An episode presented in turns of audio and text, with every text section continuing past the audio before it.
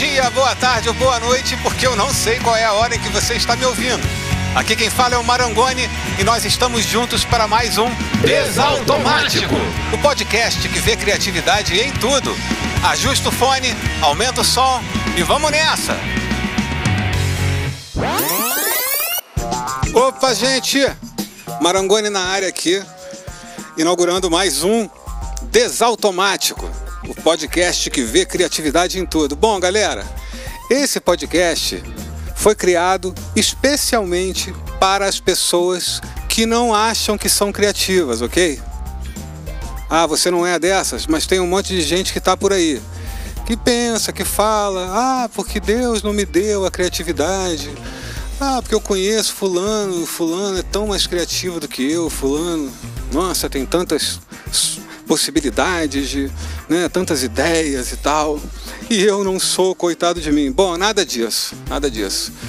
Você vai passar então a seguir esse podcast e vai entender que a criatividade é uma habilidade que você pode sim desenvolver. É lógico que há pessoas que têm na sua vida condições de experimentar a criatividade naturalmente, né? Tem um menininho em casa, a menininha, cujo pai e a mãe uh, ensinam a criar brinquedos, né? Então, em vez de a gente comprar brinquedo, vai à loja, entra na loja, sai da loja, enfim. Tem o pai e a mãe que incentivam que a criança crie seus próprios brinquedos, né? Bom, isso é um exercício que vai fazer com que a gente consiga exercitar a criatividade. E criatividade, então, como eu estou falando, é um exercício, né? Ninguém nasce totalmente criativo ou totalmente não criativo. Importante lembrar que se o ser humano é dominante, né? se somos dominantes na face da Terra, isso se dá fundamentalmente porque nós somos capazes de transformar sinais, aquilo que vem no nosso DNA, né, no nosso instinto, em símbolos. Então, somos criativos, certo? Partindo daí, então, vamos para frente, que hoje o tema desse podcast é o pensamento divergente. Já ouviu falar nisso? Pensamento divergente é o pensamento que é o contrário do pensamento convergente. Beleza? Então, o cara que teve essa ideia se chama Joy Paul Guilford. Joy Paul Guilford. O Guilford era um especialista em inteligência e que estava atuando ali nos Estados Unidos na década de 1950, muito envolvido com as questões ligadas ao QI, né? Testes de QI, vamos aferir quem é a pessoa que tem o maior quociente de inteligência. Aquele que pensa melhor, que pensa mais rápido do que os outros. Enfim. O Guilford foi um cara que se tornou notório no campo da criatividade porque ele substituiu os conceitos de inteligência e criatividade pelos conceitos de pensamento convergente e pensamento divergente. Né? O que, que significa isso? Bom, ele se substituiu pra, como uma alegoria, né? Mas pensando na inteligência que é convergente, porque são os conhecimentos que a gente traz, né? que a gente na vida conhece, compreende, aprende, apreende. Enfim, a gente tem experiências que nos levam a resolver os problemas do cotidiano de forma lógica. Né? Eu já passei por aquele problema, eu o resolvo.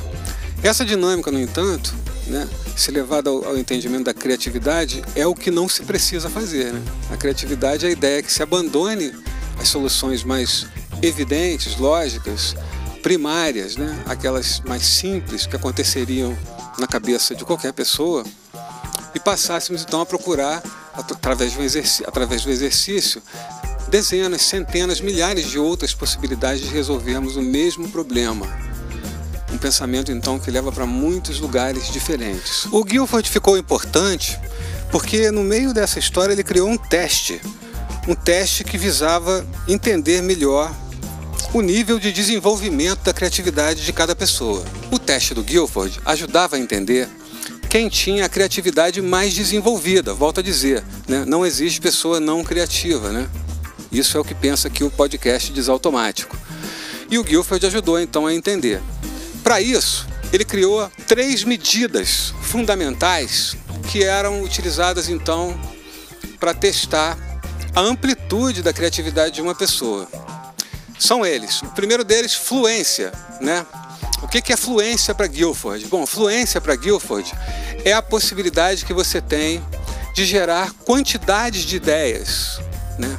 Muitas ideias, né? Vou dar um exemplo para vocês. Se eu perguntar para vocês o que é possível fazer com um par de sandálias havaianas, uma pessoa que pensa de forma mais convergente, ela vai dizer coisas mais lógicas, do tipo: ah, sandálias havaianas eu posso usar para calçar, eu posso usar é, para ir à padaria, eu posso usar para ir à praia, ah, eu posso usar para proteger o meu pé do chão frio ou da sujeira.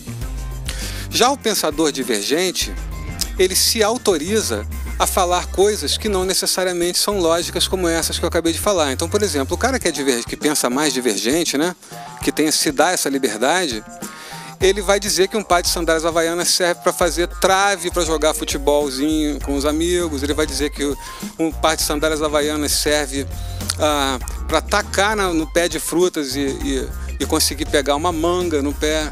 Ele vai dizer que um par de sandálias havaianas serve para luvas de goleiro. Ele vai dizer que um par de sandálias havaianas serve. Ah, o pensamento mais divergente que eu já ouvi a respeito disso foi que serve para fazer um porta-guarda-chuva. Você prega a sandália na parede e você pode, né, tem dois buracos, né? Você pode então pendurar um guarda-chuva de cada lado. Bom, então a fluência no pensamento divergente é isso, né? E qual é o sentido disso? O sentido disso é entender que quanto mais ideias, mais chances você tem de pensar diferente, né? Ou de pensar divergente. Bom, a segunda questão que o Guilford coloca é a originalidade, né? Que é a habilidade de gerar ideias estatisticamente diferentes, né? Estatisticamente originais, estatisticamente diferentes do que outras pessoas pensariam. Bom, é lógico que para conseguir pensar em, em, soluções tão distantes, você vai ter que se permitir a falar coisas que você não, não falaria, como coisas esdrúxulas, estranhas, infantis, desprezíveis, primárias, enfim. Tudo é permitido. Importante, galera, que vocês entendam o seguinte: o princípio mais fundamental da inovação é o erro, né? Então, se você tem medo de errar, é a primeira coisa que você vai esquecer, entendeu? Não tem certo e errado quando se está tratando de criatividade, entendeu? Então, ter ideias estranhas, é, estranhas, diferentes, nunca pensadas, é, ilógicas, é uma atividade, é uma habilidade que faz parte do pensamento que consegue chegar em ideias realmente diferentes, né? Segura aí contigo o conceito então de fluência e originalidade, que a gente vai chegar no terceiro tópico que é a flexibilidade. Mas antes disso, vamos para o storytelling. Hora do storytelling. Desautomaticamente, desautomaticamente. Histórias divergentes. Richard Fosbury, a história do atleta olímpico que bateu o recorde mundial ao se virar de costas. Richard se considerava um atleta competitivo. Sua modalidade era o salto em altura. No entanto, era alto demais para o padrão dos saltadores da época. Com 1,93m de altura, ele só conseguiu ultrapassar o sarrafo a 1,5m do chão, marca mínima para inscrição em torneios estudantis. Richard era um atleta mediano, dentro da curva, que não se destacava nem vencia. Passava horas, dias, meses, anos treinando, procurando uma técnica diferente, algo que pudesse lhe dar vantagem sobre os demais competidores. Até que em 1963 teve uma ideia estranha, que parecia sem nexo, mas que resolveu experimentar. Por que não saltar de costas em vez de encarar o sarrafo de frente ou de lado? Se desse certo, sua altura exagerada, fora do normal, poderia se transformar de vilã em diferencial único sustentado. Só ele teria. Até o início da década de 1960, saltar em altura se praticava de frente ou de lado. Mas Richard insistiu em saltar de costas. Foi então que, em 1968, nos Jogos da Cidade do México, o americano de 21 anos foi o único da prova olímpica a saltar de costas. Acertou todas as tentativas até o sarrafo chegar a 2,24 metros. Era o suficiente para consagrá-lo como medalhista de ouro e recordista olímpico. Richard Fosbury, o atleta que virou de costas para receber a medalha olímpica. Desautomaticamente, desautomaticamente. Histórias divergentes. Excelente a história do Fosbury, não é? Vocês não acham? Às vezes a gente pensa né, que criatividade é um negócio distante, né? A invenção da espaçonave intergaláctica.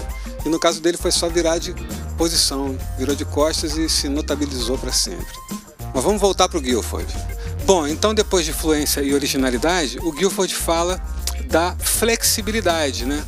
Flexibilidade, então, enquanto a capacidade de pensar em muitas direções, né? Em direções diferentes, né? Voltando para o par de sandálias havaianas, eu podia pensar, é, vou pensar em havaianas como um utilitário, é, um móvel. Então eu posso dizer que sandálias havaianas são cadeiras, que eu, se eu tiver no, no, show de rock eu posso tirar minhas sandálias e utilizar como uma cadeira para eu sentar. Né? Bom, então fluência, originalidade e flexibilidade. É a partir daí que o Guilford desenhou a sua teoria do pensamento divergente e que o tornou tão notório, né?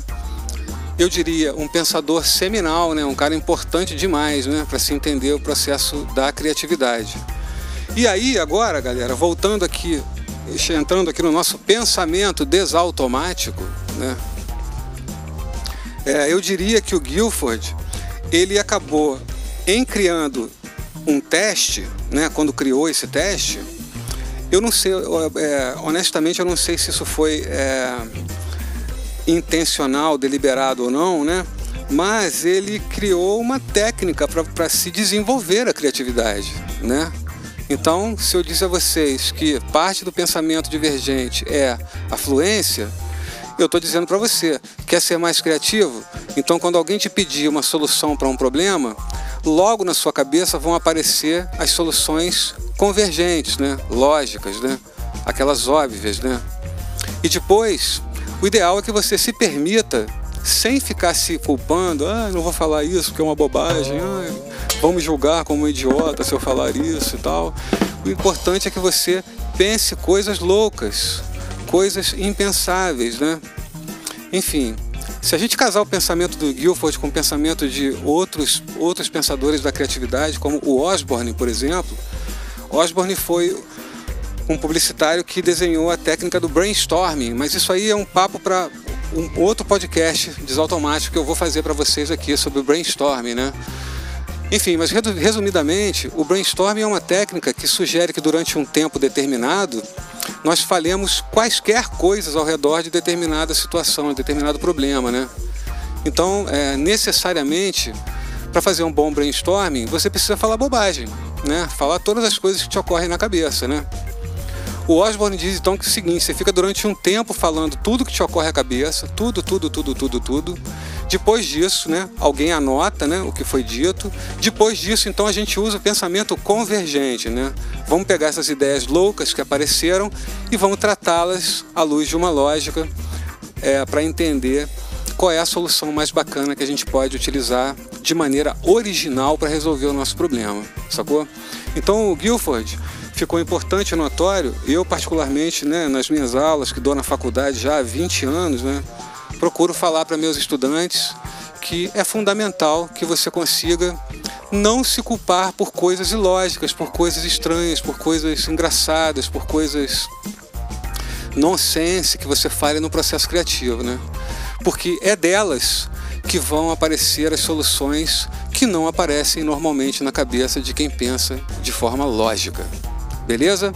Então, apresentado para vocês o pensador Joy Paul Guilford. Quem quiser é, olhar um pouco mais para dentro do, da, da, da obra do Guilford, pode procurar por um livro chamado The Nature of Human Intelligence. The Nature of Human Intelligence, que é um livro do Guilford que foi editado em Nova York pela editora McGraw-Hill em 1967, tá? Esses, essa discussão do pensamento divergente surge na obra do Guilford dessa época aí. Maravilha? Noções do pensamento divergente. Ó, mais à frente vamos trazer o um podcast sobre brainstorming para vocês e um podcast especial sobre o pensamento fora da linha reta. Pensamento fora da linha reta. Essa é uma metáfora que a gente desenvolveu aqui no Desautomático, que fala também do pensamento na linha reta e o pensamento fora da linha reta. Mais uma metáfora para te ajudar a entender que a criatividade é possível, é natural, está em todo mundo e você pode treinar, desenvolver. Ok? Fica um abração do Marangoni Encerramos agora mais um Desautomático. Até a próxima, galera! Você acabou de ouvir a mais um Desautomático, o podcast que vê criatividade em tudo. Esperamos que você se sinta um pouco mais criativo após cada audição. Afinal, a gente acredita que todo mundo tem um desautomático dentro de si. Até a próxima!